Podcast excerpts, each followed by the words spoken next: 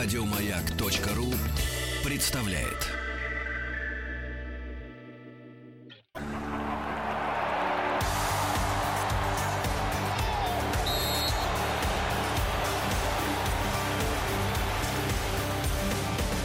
Сборная мира. Россия.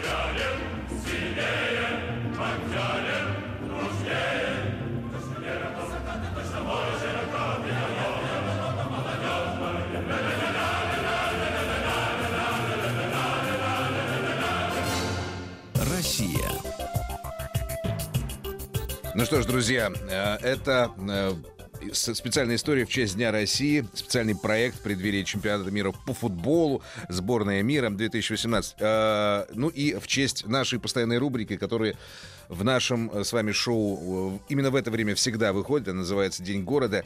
И в День России брать какой-то город мы сочли неправильным. Поэтому мы таким, знаете, с широкими мазками на большом э, быстрокрылом самолете серебристом пролетим над территорией нашей страны, где проживает 146 миллионов 880 тысяч 432 человека, э, которая, друзья мои, занимает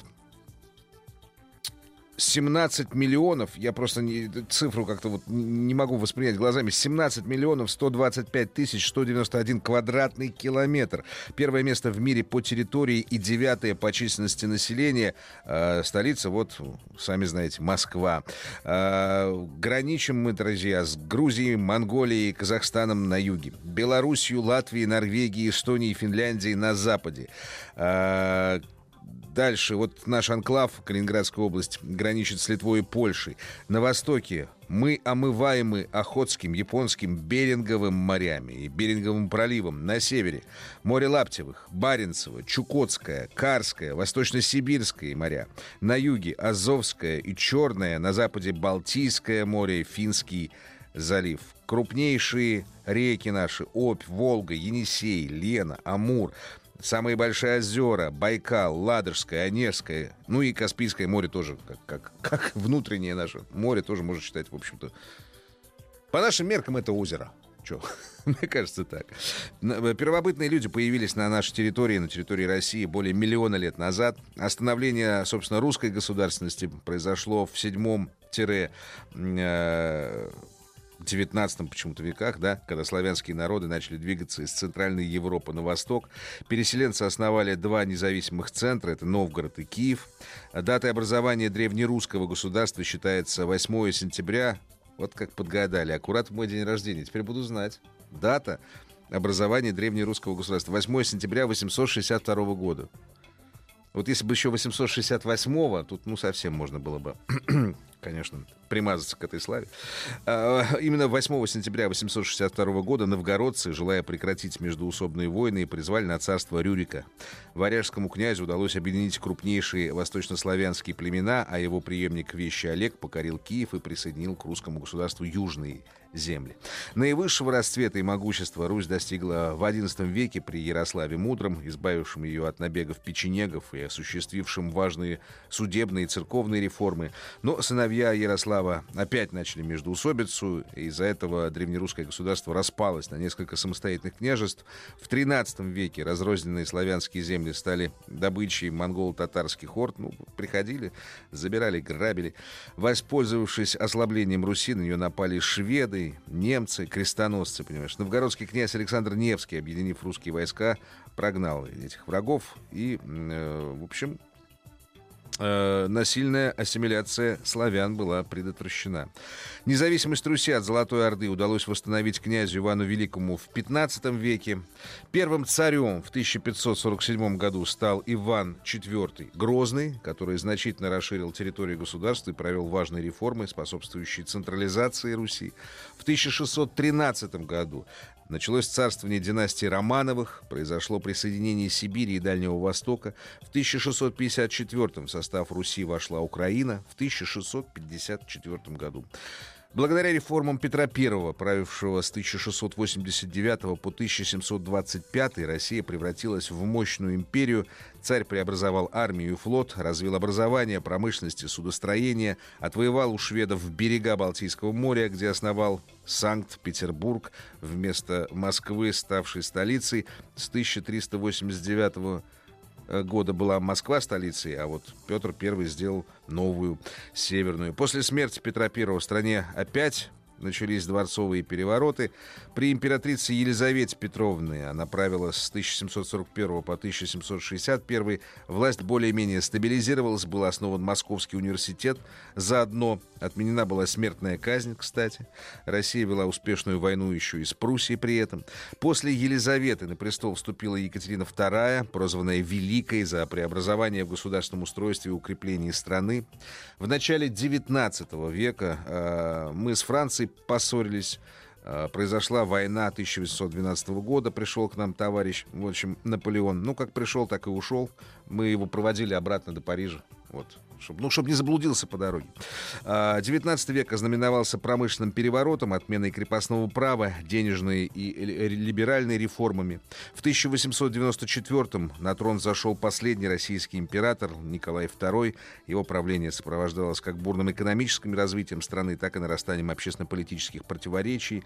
В 14 году, в 1900, мы вступили в Первую мировую войну. Собственно говоря, это и привело к краху государственности тогда. А, в октябре октября 17-го власть в стране захватили уже большевики. Э, сначала в феврале э, Временное правительство, а потом в 17-м большевики под руководством Владимира Ленина. Коммунистам удалось привлечь на свою сторону огромную часть населения э, благодаря разным обещаниям прекратить войну, обобществить частную собственность. В 1922 году Россия, Беларусь, Украина и Республики Закавказья образовали Союз Советских Социалистических Республик. Ну, а дальше вы более-менее знаете. Все это так или иначе уже проходила на наших глазах. И гражданская война, и индустриализация, и война с Германией, Отечественная, Великая Отечественная война, э, которая началась 22 июня 1941 года, и победа, и то, как мы восстанавливали самостоятельно страну, в то время как вся Европа и все цивилизованное человечество восстанавливало Европу, как мы после этого подняли промышленность, запустили человека в космос. Об этом много-много-много можно рассказывать. Ну и, в общем-то, чем это закончилось и куда мы теперь движемся, какой новой цели, тоже об этом можно подумать, друзья мои. Ну, а впереди нас ждет литературная страничка, много песен и стихов сложно о России матушки. Кое-что прочитаю для вас.